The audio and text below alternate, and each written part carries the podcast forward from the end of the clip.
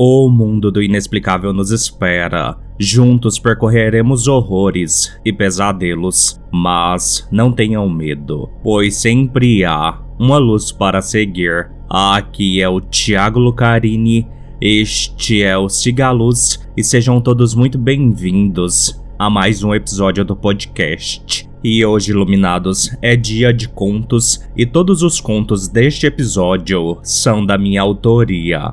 Uma curiosidade sobre este primeiro conto é que ele nasceu a partir de uma conversa com o Rodrigo Thanos quando estávamos decidindo coisas sobre a capa do especial de Varginha, pois um dos ETs feito por ele está na posição do Chupacu de Goianinha. E quando ele me falou isso, eu pensei, cara, por que, que eu nunca lembrei dessa história para fazer algo bizarro com ela? E então nasceu o conto a seguir. Sem mais delongas, bora lá.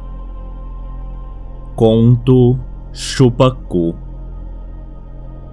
A ambulância entrou a toda velocidade na emergência do hospital. O paciente estava inconsciente e sangrava muito. Toda a sua região anal estava completamente dilacerada. O corpo, parcialmente nu, foi achado caído numa rodovia ao lado do seu carro, numa região desabitada e de mata. Pessoas que passavam pelo local prestaram os primeiros socorros e chamaram os bombeiros. O médico socorrista não tinha ideia de como aquele cara tinha conseguido aquela proeza. Parecia que ele havia sentado numa lâmina de esmeril recoberta de arame farpado. A equipe hospitalar nunca tinha visto um caso tão grave quanto aquele. Partes de suas nádegas haviam sido arrancadas. Sua bolsa escrotal havia sido rasgada e faltava um testículo e parte do reto havia sido perdido.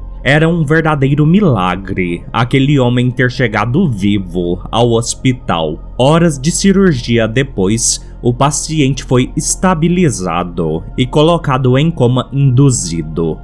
Dias depois, José Dionísio foi recobrando a consciência aos poucos. Todo o seu corpo doía imensamente ele só se lembrava daquele demônio em cima dele. Escutou ao longe aparelhos de hospital apitando.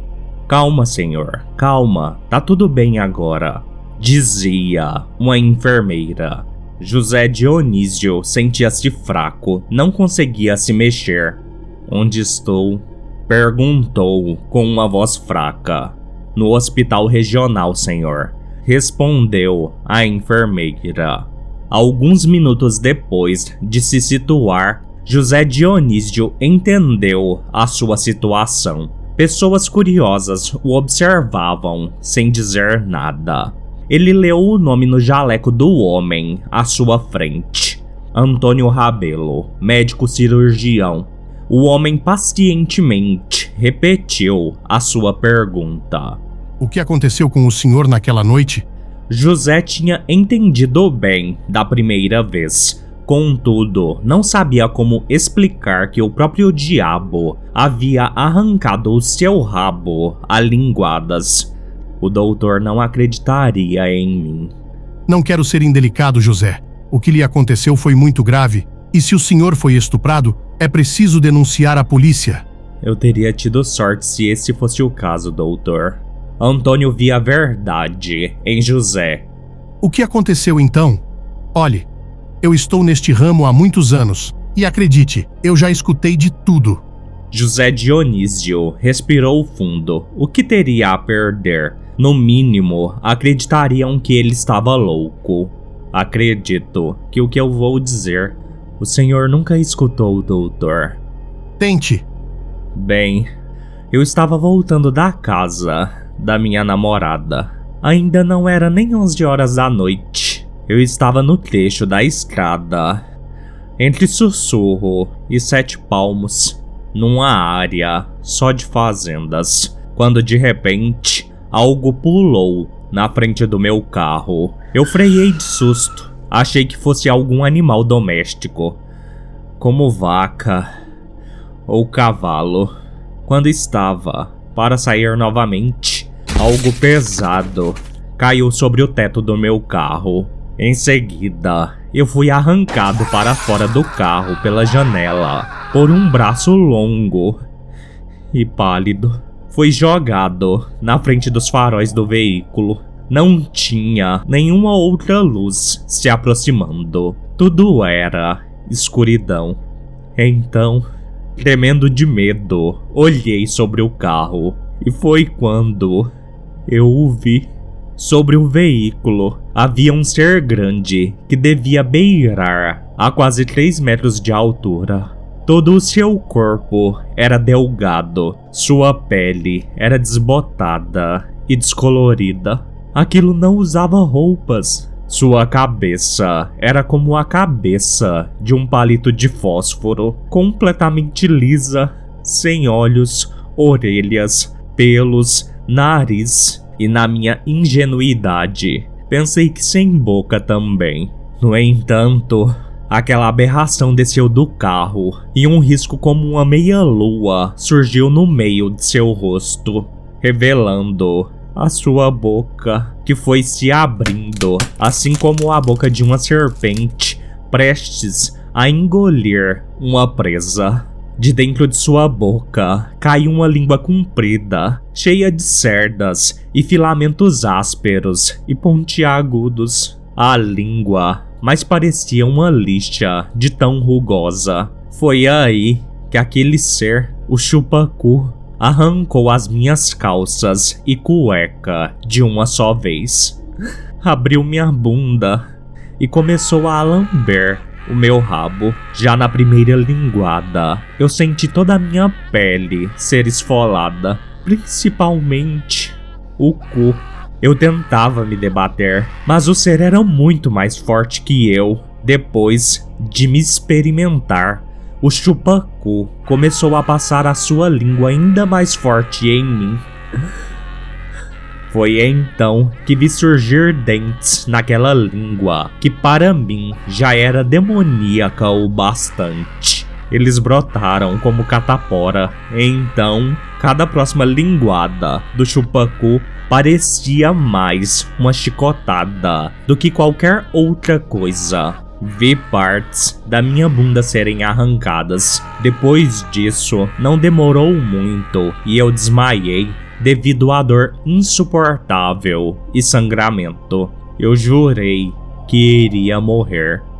Lágrimas brotaram nos olhos de José Dionísio. Além do médico, mais pessoas da equipe hospitalar estavam ao redor do paciente, escutando a sua história. Estranhamente, ninguém ali acreditava que José estivesse mentindo. O seu relato foi sincero e emocionado demais para ser uma mentira.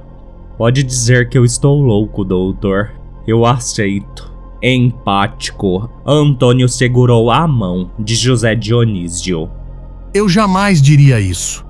Foi então que uma sirene tocou dentro do CTI.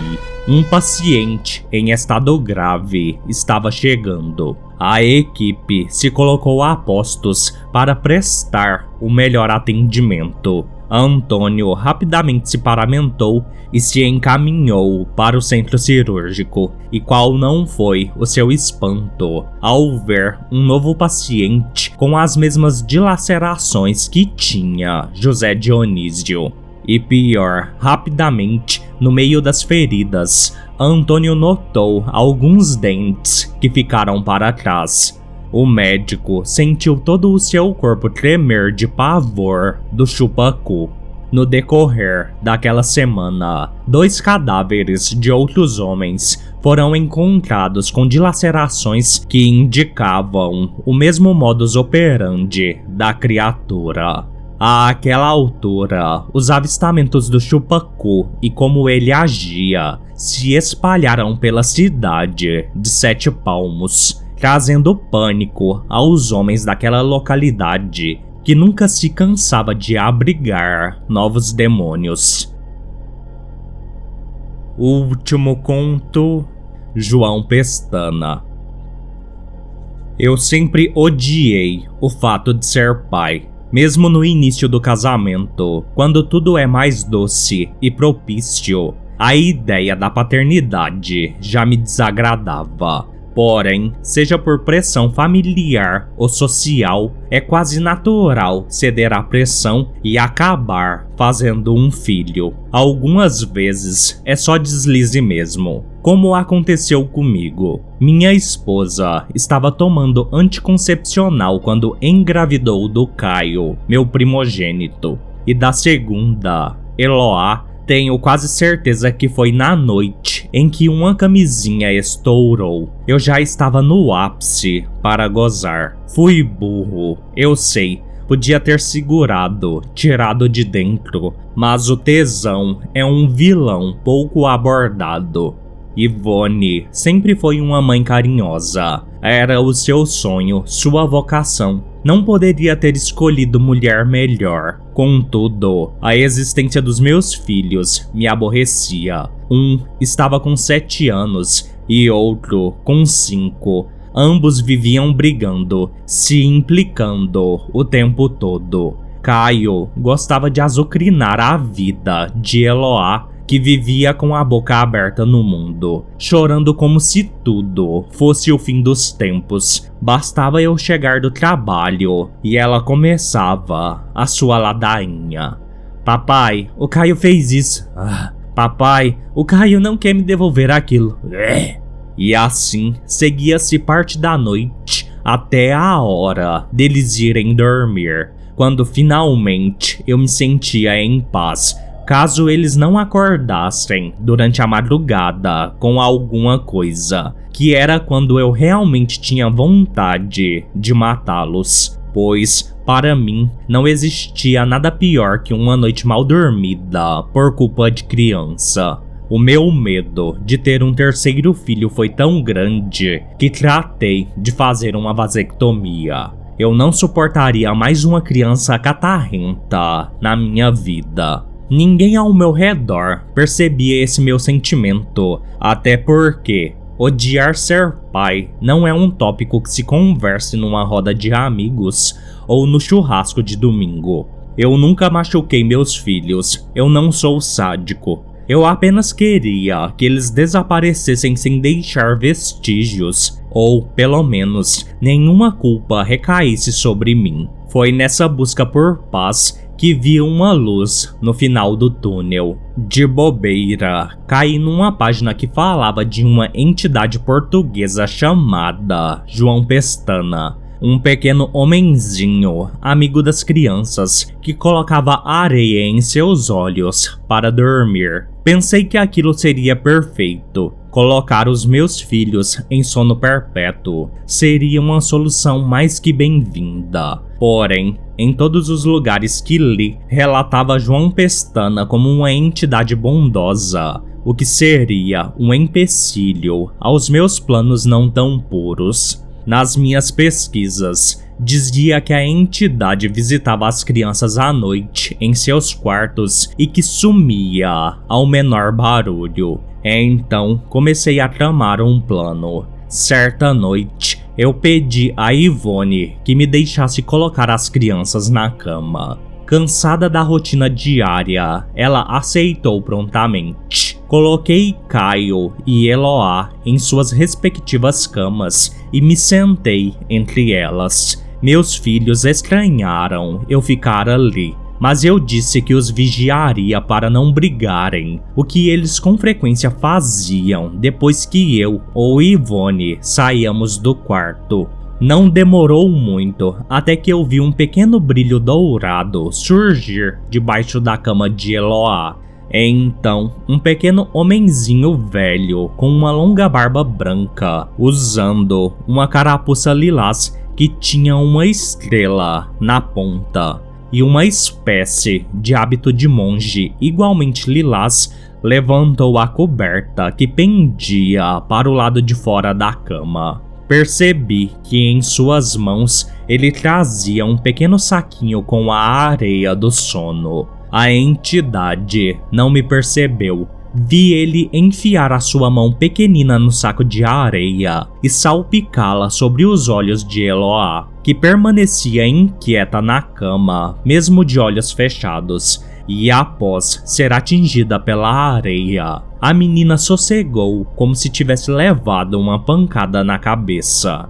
A seguir, a entidade pulou num salto só para a cama de Caio. E quando João Pestana estava para depositar sua areia sobre os olhos do meu filho, eu o agarrei com uma mão. A entidade surpresa não teve reação de defesa. Eu, sem vacilar, tomei o saco de areia sonífera da criatura patética e minúscula. Me devolve isso, mano.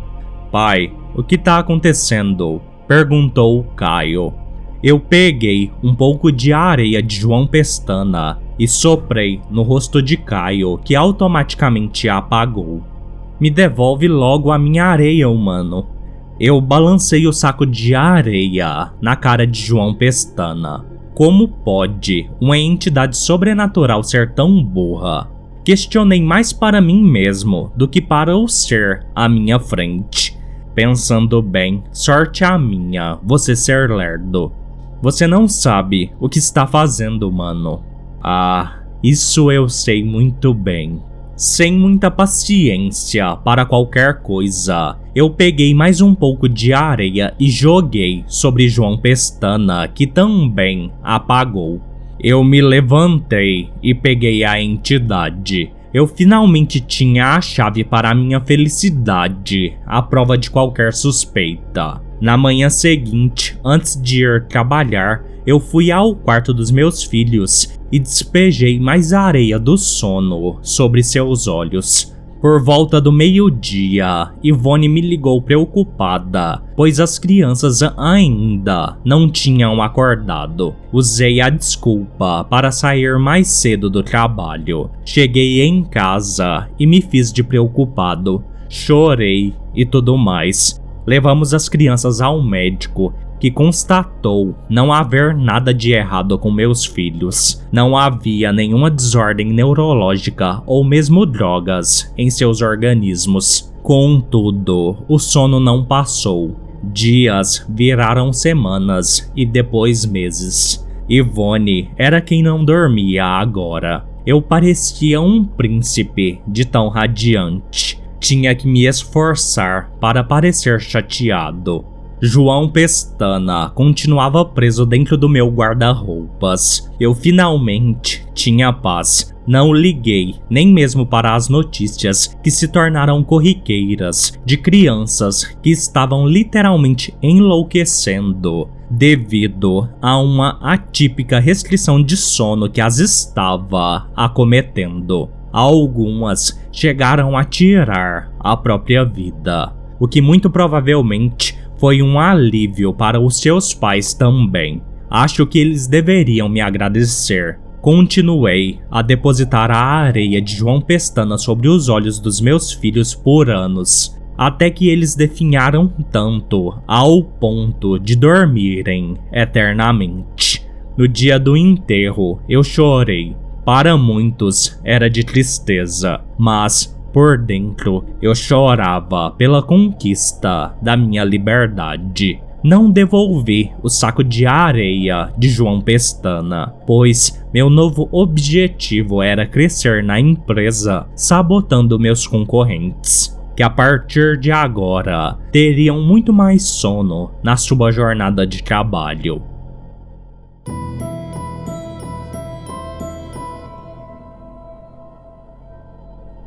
Bem, iluminados, este foi o episódio de hoje. Mandem relatos para sigalospodcast@gmail.com ou no número 62992553601. No mais, fiquem todos bem e sigam a luz.